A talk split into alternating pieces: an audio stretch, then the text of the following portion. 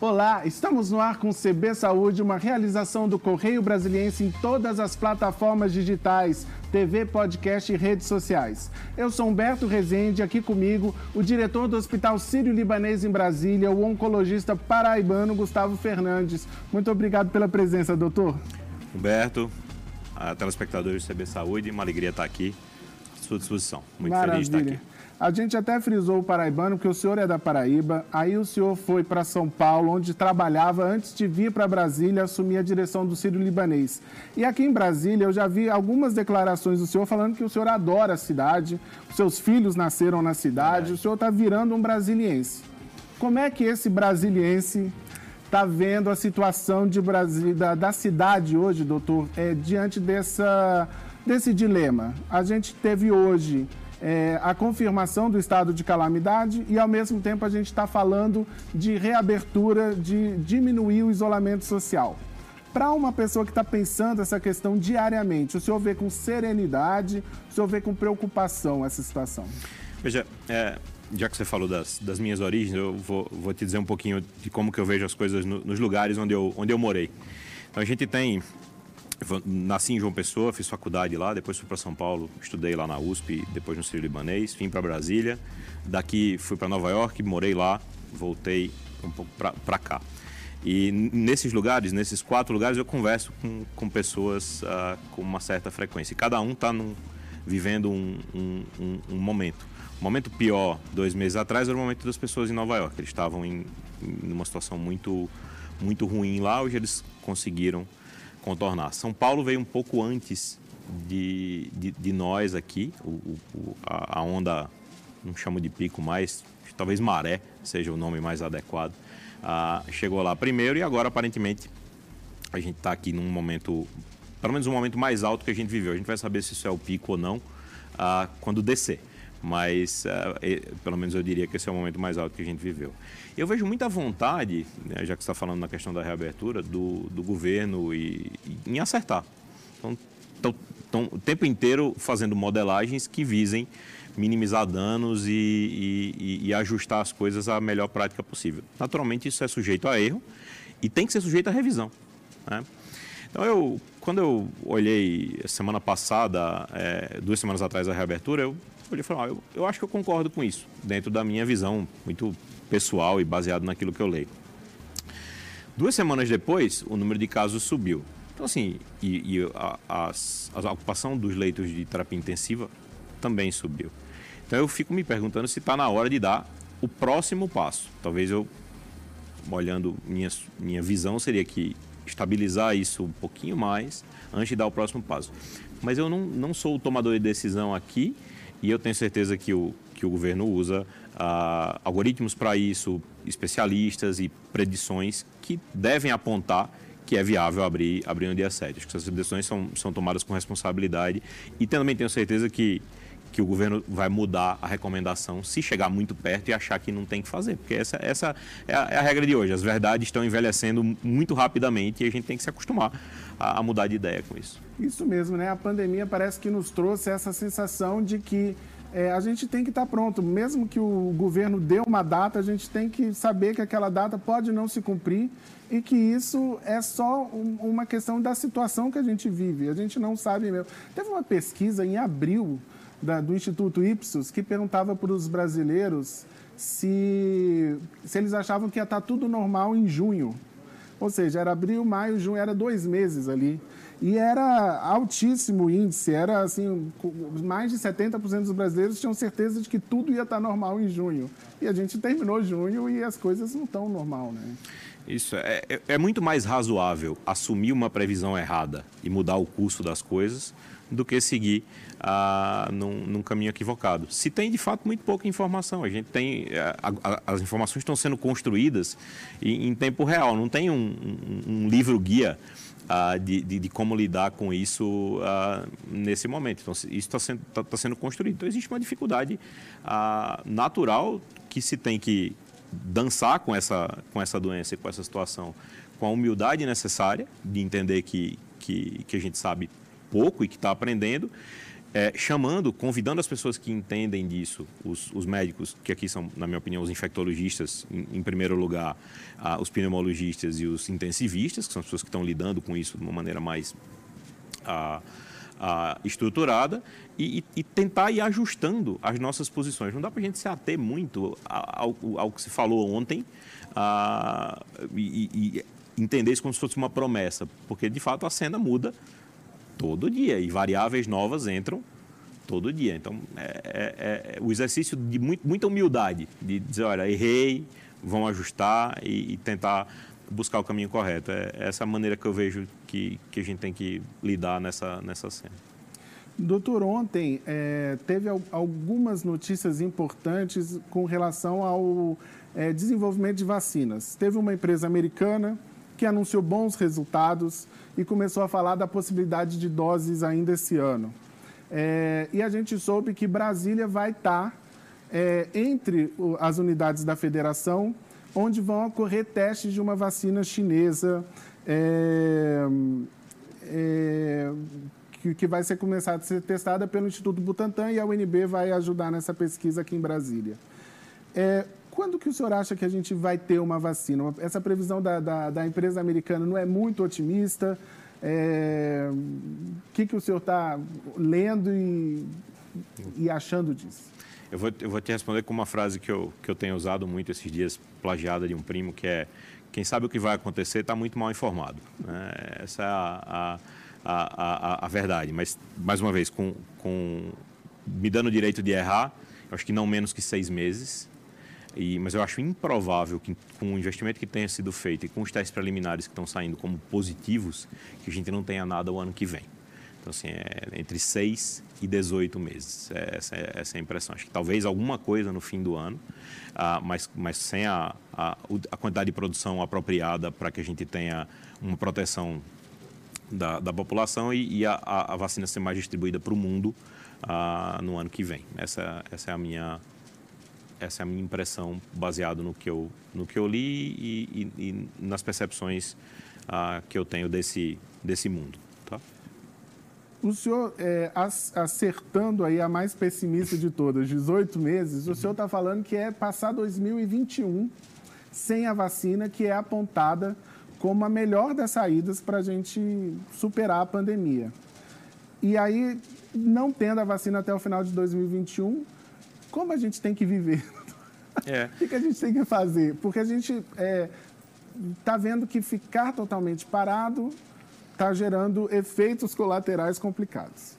É, e a gente fica esperando essa vacina que, sendo realista, talvez não apareça tão rapidamente quanto a gente gostaria. É, eu, eu acho que vai aparecer, mas, mas eu vou. A, a resposta que eu te daria é a seguinte: acho que quem se candidatar a um cargo público na próxima eleição quem aceitar ser gestor público tem que colocar na, nas variáveis e se tiver uma pandemia. Porque as decisões, as tomadas de decisões são, são muito difíceis. Elas envolvem vidas dos dois lados. É, quando, quando a gente penaliza as empresas, o comércio, etc., a, a, a, vida das pessoas piora, o acesso à saúde piora, a economia piora, o acesso ao alimento piora, etc. E isso impacta na vida, tanto em qualidade quanto em extensão de vida. A gente sabe que o, os resultados econômicos influenciam a extensão de vida das pessoas. E quando a gente abre demais, a, a gente tem uma, uma, um, um nítido resultado em mais pessoas adoecendo e mais pessoas morrendo. Então, assim, o equilíbrio disso é, é, é de fato muito duro. E eu, eu só enxergo uma maneira de, de fazer as coisas funcionarem em algum grau, que é envolvendo três camadas da, da, da população, né? três camadas de, de, estruturadas, que é o governo, que tem esse nome, né? ele governa as tendências e, e o governo precisa dar para a gente sinais de para onde está andando e naturalmente esses sinais podem vacilar um pouco, andar para um lado, andar para o outro, pela própria natureza do momento. As empresas, que precisam tentar ser o mais razoáveis possíveis com seus ambientes, com seus funcionários, com a sua função social de ser uma pessoa jurídica, né, mas ser um, ente mesmo. Com, com, uma finalidade, não só como um produtor de recursos, mas naturalmente essa é uma parte importante de uma empresa, mas a empresa também tem, tem que ter função social. Todas as empresas hoje têm ah, isso como, como valor. E as pessoas, que é que a gente no Brasil tem uma cultura de, de pouca responsabilidade individual. Ah, o Estado tem uma, uma tendência protetora alta no sentido, pelo menos da proposta, pode ser que não execute. É, a, as empresas costumam ser muito cobradas na proteção e, o, e, o, e as pessoas têm baixa responsabilidade. Não estou querendo dizer que, que o fato das pessoas se contaminarem é culpa meramente delas, mas, mas uma, uma, o, o, contágio é individual. Então, se as pessoas tiverem disciplina nas medidas ah, de isolamento social e não se expuserem a coisas que não são estri o estritamente necessário ou recomendável, a gente vai conseguir conviver com isso até o momento em que apareça uma vacina ou vai conseguir contaminar as pessoas numa, numa velocidade pequena que o sistema de saúde consiga, consiga atender. Sem essa, é, essa, essa organização, se a gente fecha tudo, ah, em alguns meses, eh, o, o, o, sistema se abre sozinho. Mesmo ele estando fechado, as pessoas vão para a rua porque elas vão precisar trabalhar, porque elas vão precisar ganhar o pão de cada dia, etc. Se a gente abrir tudo, de uma forma não, não, não estruturada, sem, sem responsabilidade das pessoas e da, das empresas, vai acontecer o colapso do sistema de saúde, ah, que já aconteceu em alguns lugares, mas numa escala muito maior. Então, assim, o, o caminho tem que ser mais ou menos um caminho do meio e com responsabilidade de, de, de, de todo mundo. Se, é a responsabilidade do cidadão, responsabilidade dos, do, do, da, das empresas e responsabilidade dos governos, e não só ah, de um ah, ou, ou de outro indivíduo. Se a vacina vier antes, a gente está um pouco mais liberado uh, para isso. Assim eu espero. O senhor acha que tipo de vacina vai ser, doutor? É uma coisa que as pessoas se perguntam também. É uma vacina que a gente vai ter que tomar todo ano, como a da gripe hoje? É uma vacina que eu tomo, eu já fico imune durante um bom tempo e aí às vezes nem preciso mais tomar aquela vacina? É, que tipo de vacina? Ok, eu, eu não sou infectologista, então eu, eu em geral me, me limito a, falar desse tema. Então, vou, vou conversar com você um pouco sobre o que, que eu roubo dos infectologistas uh, com quem eu me aconselho e do pouco que eu estudo a respeito disso. A impressão que dá é que esse vírus tem um grau de estabilidade razoável. É, ele não é um vírus instável como o influenza, o vírus da gripe, que todo ano apresenta novas cepas. Tem 30 mil uh, uh, variantes desse, desse vírus identificado e todo ano a gente tem uma vacina para as mais comuns e existe uma, uma semelhança de umas com outras que imunizam parte das pessoas que já tiveram uma semelhante ou não e tal. Então por isso que a influenza não, não, não, não mata um monte de gente, mata tanta gente todo ano. Tem naturalmente vítimas, mas não não numa escala tão grande. A impressão que dá é que os vírus dessa família, né, do coronavírus, é, que são, se não me engano, seis ou sete identificados até hoje, tem MERS, SARS, e o, o atual, o que causa a Covid-19, mas outros três menos frequentes, eles não, eles não, não, não se notabilizam por ter ah, muitas mutações e muitas é, reinfecções. Essa, essa é, a, é a impressão que se tem. Mas, mais uma vez, pode acontecer? Pode. Não, tem, não, não, é, não existe a, a certeza de que esse vírus vai continuar estável ao longo do tempo é, e, e, que, e que essa vacina vai, vai atender às outras variantes. Em geral, é, e aí, mais uma vez, quando você vacina para um vírus especificamente, é, essa vacina dura, para aquele tipo de vírus, geralmente é, é duradoura, geralmente dura anos a, a imunidade. Então, essa, essa, isso é o que se espera. Tá? Então, não sei o que, que eu espero, eu espero uma vacina que, que seja, que tenha, um, que gere uma imunidade duradoura e não uma imunidade fugaz. Essa, isso é o que se espera. Pode ser que venha diferente? Pode, acho improvável. Acho que se a gente se acertar uma vacina, pelo menos para esse vírus, da, da, forma como ele se apresenta hoje, ah, ela, ela, deve ter, ela deve gerar uma imunidade duradoura ah, de anos. Geralmente é o, é, o, é o que se espera disso. O senhor falou da responsabilidade pessoal como uma das questões dessa pandemia. E a gente vê hoje é, um movimento anti-vacina. Né? A gente vê é, um, uma coisa que é, não sei, pareceria absurdo imaginar há décadas atrás, quando a gente viu o benefício que as vacinas começaram a fazer, que 20, 30 anos depois as pessoas estariam falando para as pessoas não se vacinarem. Algumas pessoas estariam falando isso. É, e aí tem um. É, por conta desse movimento anti-vacina, começa a pipocar aquelas, aqueles rumores. Então, ah, a vacina já não é confiável, imagina uma vacina feita às pressas. É, ah, é, a UNB testando uma vacina feita por chineses. Começam umas teorias, umas teorias da conspiração é, e tudo que, que afeta muito. Então, assim, eu imagino a responsabilidade pessoal de quem divulga esse tipo de informação é, é, é lamentável. É, mas eu queria que o senhor falasse para as pessoas é, sobre como essas vacinas são feitas, mesmo com um esforço enorme e uma busca por uma vacina mais rápida, como que são os critérios científicos para garantir essa, essa segurança e se isso está sendo seguido apesar da urgência da, da, da situação. Tá. Veja, tem é, nessa variante da, da, da, da, humanidade que é contra a vacina, é, é o movimento anti-vacina, a gente, a gente, eu, eu, fico me, eu tenho uma certa dúvida se é, se é ignorância o que é suficientemente ruim ou se tem algum grau de má intenção.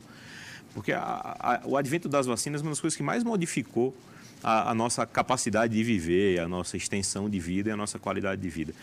Basta dizer que um brasileiro, 100 anos atrás, tinha uma estimativa de vida ao redor de 30 anos.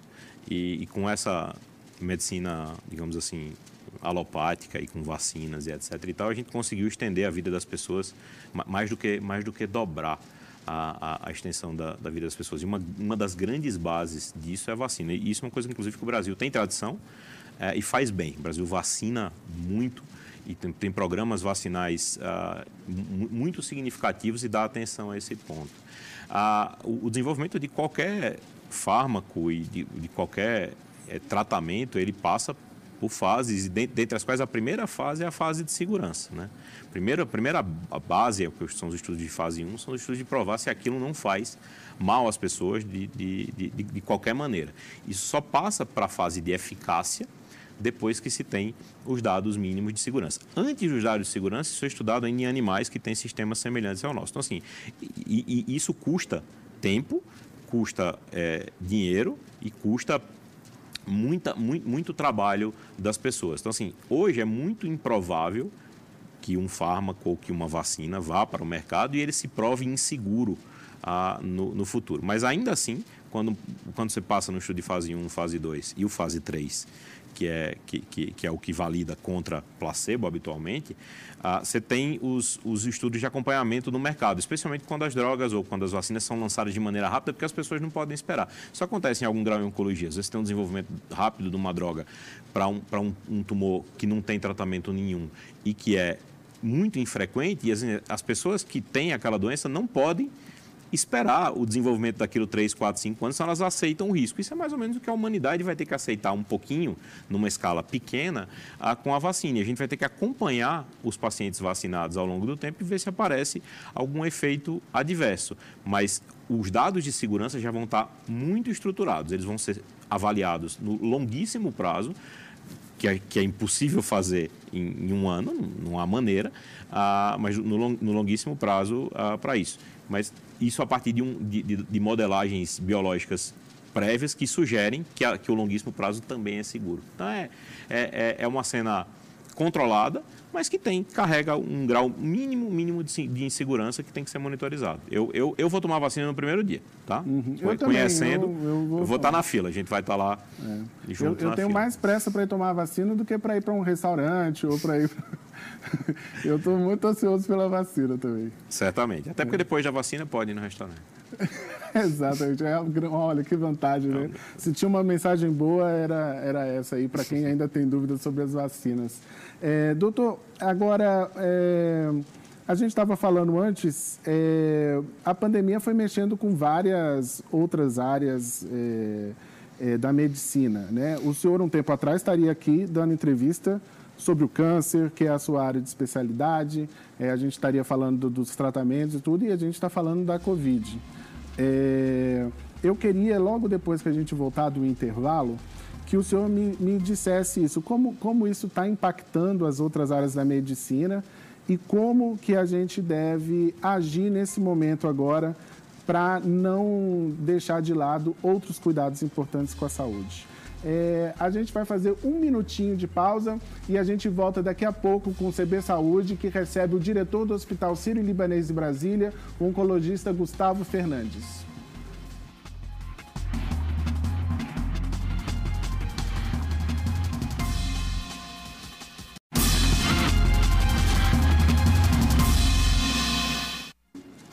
A gente volta com o segundo bloco do CB Saúde, que hoje recebe o diretor do Hospital Sírio-Libanês de Brasília, o oncologista Gustavo Fernandes. Bom, eu deixei uma pergunta no ar no bloco anterior. Como é que está a questão de, outras, é, de outros problemas de saúde, doutor? A gente está deixando muita coisa de lado? Muito. Ah, as causas de, de, de, morte mais comuns no, no, no Brasil, as, as, causas que lideram a morte no Brasil, são as doenças cardiovasculares ah, e o câncer. E essa, essas, essa causa de morte está sendo suplantada rapidamente pelo Covid, mas o Covid vai, vai passar e a gente vai ter a, a, a outra onda ah, das doenças que foram maltratadas ou não diagnosticadas nesse tempo é muito nítido. Eu sou, eu sou oncologista clínico, a minha vida é, é tratar de, de, pacientes com câncer. Eu vejo a minha agenda, converso com os meus colegas, é, é, é, nítido, fora os dados oficiais que, que mostram isso e dados de instituições, existe uma redução de mais de 50% ah, no, no, número de diagnósticos de câncer. E, e esses tumores certamente não estão esperando a doença passar, eles estão crescendo nas pessoas, as pessoas estão tendo sintomas em casa e estão ah, segurando para não ir ao médico com medo. E, e, certamente também não estão fazendo os exames uh, de check-up, os exames uh, necessários a diagnóstico precoce de câncer e de acompanhamento das doenças cardiovasculares também colocando em conjunto. Então, a gente vai ter uma, um, um, número de vítimas uh, de, dessa cena no futuro. E esse número vai ser tão maior quanto maior seja o tempo que a gente ficar assim e quanto maior for a desinformação a, a respeito disso. Porque hoje a maior, a maior parte das estruturas de saúde já tem fluxos apartados com um nível bem apropriado de segurança para receber uh, os pacientes com sintomas a serem investigados e que têm a necessidade de fazer os seus acompanhamentos e os seus exames de, de checagem. Então, assim, a, a, aqui é importante a gente dar a informação de que os fluxos seguros, eles fazem com que uh, seja seguro para os pacientes irem ao hospital e não se contaminar lá. Muito importante dizer que a taxa de contaminação dos profissionais de saúde, que são as pessoas que estão dentro do hospital, ela, ela é em alguns lugares, é, em Nova York foi, e dentro do hospital que eu trabalho foi, menor do que a população geral. E tem menos gente contaminada em Nova York, dentro das pessoas que trabalhavam nos, nos, hospitais, do que a população geral. Por quê? Porque as pessoas se protegem e elas sabem como se proteger. Então, hoje é seguro ir, ir a, a, aos serviços de saúde que tenham fluxos separados para paciente Covid e paciente não Covid. E eu recomendo que as pessoas voltem aí e voltem a discutir com seus médicos, manda um WhatsApp, telefona, manda um e-mail e checa se, se o médico julga necessário que a pessoa volte e se, se, se julgar qual é o fluxo a, a, a, seguir, porque senão a gente, a gente corre um risco de montar uma, uma, uma nova a, onda de, de pessoas que vão se machucar no futuro por, por essas doenças que estão sendo guardadas ah, nesse momento e, e, e, suprimido o cuidado pelo, pelo medo. E é um medo justificável até certo ponto. Mas o, o, medo hoje tem que ser menor do que o que era ontem, porque hoje a gente conhece mais e porque a gente se preparou ah, para cuidar dos pacientes assim. No caso do câncer, é, é a pessoa continuar indo, por exemplo, as mulheres continuarem marcando suas. É, é, consultas com os ginecologistas, fazendo suas tomografias, é, as pessoas que observarem algum sinal no corpo, algum sangramento no corpo, continuarem procurando um médico para verificar o que, que, é aquilo. É essa a recomendação, então. Isso, é, é essa a recomendação. A gente adiou, né, quer dizer, a gente começou a adiar as coisas quatro meses atrás. Em fevereiro a gente começou a a, a, a, dizer, não, não vem agora, vamos ver como que isso vai ficar. Então, quatro meses depois, quem tinha exames para fevereiro já atrasou um bocado. A gente já deu a, a, a camada de tempo que dava para dar. Então, agora está é, tá, tá na hora de fazer. E o, que, e, e, o que, que mudou nesse tempo? Mudou que os serviços de saúde estão mais preparados para receber os pacientes nessa, nessa, nessa, nessa condição atual. E eu acho, mais uma vez, que antes de ir, se, o ideal é que seja discutido com o médico, conversado com o médico, minimamente, uma mensagem que seja, qualquer método digital, se aquela visita é necessária naquele momento. É, é assim que eu tenho feito com meus pacientes, pacientes que, que sentem inseguros de, de ir no momento, eles mandam um e-mail, uma mensagem que olha o prontuário, fala, olha, aqui é, o senhor precisa vir agora ou não, dá para o senhor vir daqui três ou seis meses sem, uh, sem grandes riscos, usando a margem de manobra que se tem para cada doença. Mas, mas eu acho que ruim quando o paciente toma a decisão sozinho, está é, tá assumindo um risco uh, muitas vezes desproporcional e, e por um medo uh, que, não, que, que, que não, não, não, corresponde à realidade. Vou te dar um número. De, dentro dentro lá da instituição, dentro do Hospital Sírio-Libanês aqui em Brasília, a gente não teve nenhum registro de paciente que se contaminou dentro do hospital. É, a gente tem um controle frenético, até em algum grau criticado pelos colegas, porque quando você tem um achado mínimo de sugestão que alguém pode ser, ele já vai para o isolamento. Então, isso tem protegido os pacientes e também tem protegido os profissionais. Ah, então, quando você olha esse número, quer dizer, dentro de três, quatro meses de pandemia, a gente não teve ninguém contaminado, certamente a gente teve alguém que deixou de ir para o hospital com medo disso acontecer. E certamente a gente teve gente que se machucou em casa com medo disso acontecer. Esse risco não se manifestou em ninguém. O risco de ir ao hospital não se manifestou em ninguém. Eu tenho certeza que tem outras instituições que estão fazendo trabalhos uh, de, de, excelência com, com, com, fluxos apartados e com muita preparação das pessoas para evitar que os pacientes que vão ao hospital em busca de atendimento de outras áreas da saúde uh, se contaminem. Eu, eu acho que a gente tem que confiar nos, nos, profissionais de saúde. Aliás, isso é uma coisa que a gente precisa fazer durante a, a nossa vida inteira. Né? A gente sempre é, tem, tem o hábito de confiar nos profissionais de saúde. Os profissionais de saúde brasileiros são, são qualificados, são responsáveis. Eu, eu, eu, eu, é, assim, é assim que eu faço. A minha filha hoje está fazendo exame ah, lá, lá, no hospital agora à tarde, porque eu confio ah, na, na, naquilo, que, naquilo que a gente faz. Então, é, é, é, assim que eu me sinto, é assim que eu gostaria que as pessoas se sentissem em casa, sempre tomando a decisão junto com o seu médico de confiança e nunca retardando a avaliação de sintomas. Quem tem sintoma, quem tem uma tosse, quem tem tosse, uma tosse que está persistindo, quem tem ah, uma falta de ar, quem tem uma perda de peso ah, ah, sustentada, alterações do hábito intestinal, está com o intestino mais preso, ou está com o intestino mais solto e isso está se mantendo, não dá para esperar três, quatro, cinco, seis meses até a maré baixar ah, para sair. E, e, assim, sendo pontual, sendo para fazer o que tem que fazer, é seguro. Então, é seguro. É muito mais seguro ir, ir, ir num hospital hoje, na minha opinião, com fluxos apartados, do que ir a, a um, a, um, supermercado, a um, supermercado, a um comércio ou jantar na casa de um amigo, como ah, muitas pessoas têm feito. Perfeito.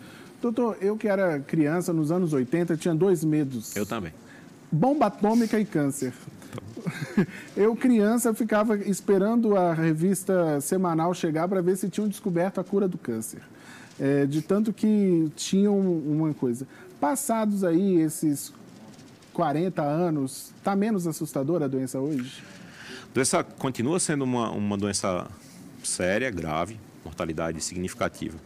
Mas é muito claro que a gente está ganhando a, a batalha dia após dia. A mortalidade por câncer, desde o final da década de 70, começo da década de 80, quando nós éramos crianças, é, ela, a mortalidade cai mais ou menos 1% ao ano. A gente tinha uma mortalidade por câncer de 70%, 75% e hoje a mortalidade por câncer em geral ela gira em torno de 30%. Então 70% das pessoas que são diagnosticadas com câncer são curadas. A gente tem uma predominância de histórias felizes para contar naturalmente, uh, nos dói muito e nos marca muito as histórias ruins, mas é, é, a gente precisa também contar as muitas e muitas histórias boas que a gente vive e que a gente vem de fato ganhando. Ano após ano, a mortalidade por câncer vem caindo, a, ao custo de muito esforço, estudo, pesquisa, trabalho dos médicos e também de muita determinação dos pacientes, que no final das contas são quem, aqueles que entram em campo para brigar pela própria vida. Doutor, e quem é, quer fazer alguma coisa para reduzir ao máximo as chances de ter câncer. O que conta hoje mais, segundo as pesquisas? É a genética, é, ou é o estilo de vida, ou é a combinação dos dois? Então, essa, essa é uma, a, uma pergunta muito interessante. A gente tem uma, mais uma vez, aquela história da responsabilidade individual. A genética, ela, ela não é modificável. Não, esses são, é um fator não modificável. Então, tem alguém que vai, como o nosso arquiteto mais famoso de Brasília, vai viver 100 anos fumando e, e, e vivendo uma vida muito diferente daquilo que se preconiza e vai vai se manter ativo e vai ser um exemplo nesse sentido. Mas a média das pessoas vive mais quando não fuma, vive mais quando mantém um peso apropriado, vive mais quando dorme de maneira correta, vive mais uh, quando faz atividade física e quando se alimenta uh, bem. Então, assim, o duro é que se espera muito que a incidência de câncer se reduza por uma pílula ou por um remédio. Porque isso é muito mais fácil do que mudar hábitos. Mudar hábito é a coisa mais difícil que existe. É duro, é penoso. Ah, eu acho muito ruim ter que deixar de comer coisas que eu, que eu, que eu gosto de comer. Aliás, até quebra essa regra com, com, o senhor também fre... não consegue, às vezes? Com grande, com, com, grande frequência. Mas, assim, mas, mas, não, mas não posso deixar de dizer que, que, a, que a, a responsabilidade de reduzir o risco de câncer é minha. E a gente não pode usar casos pontuais para justificar a média. Então, a gente não pode pegar, por exemplo, um caso de alguém que tem 100 anos e que fumou a vida inteira, ou que era obeso e não fazia exercício, e, um, e, e na outra ponta, o caso de alguém que era atleta e com 25 anos teve um câncer para justificar a média. A média é claríssima. Quem, quem tem hábitos saudáveis vive mais, tem menos câncer, tem menos doença cardiovascular. É, essa, essa é a verdade. Quem, quem, quem, quiser, quem quiser reduzir o risco de câncer tem que fazer isso.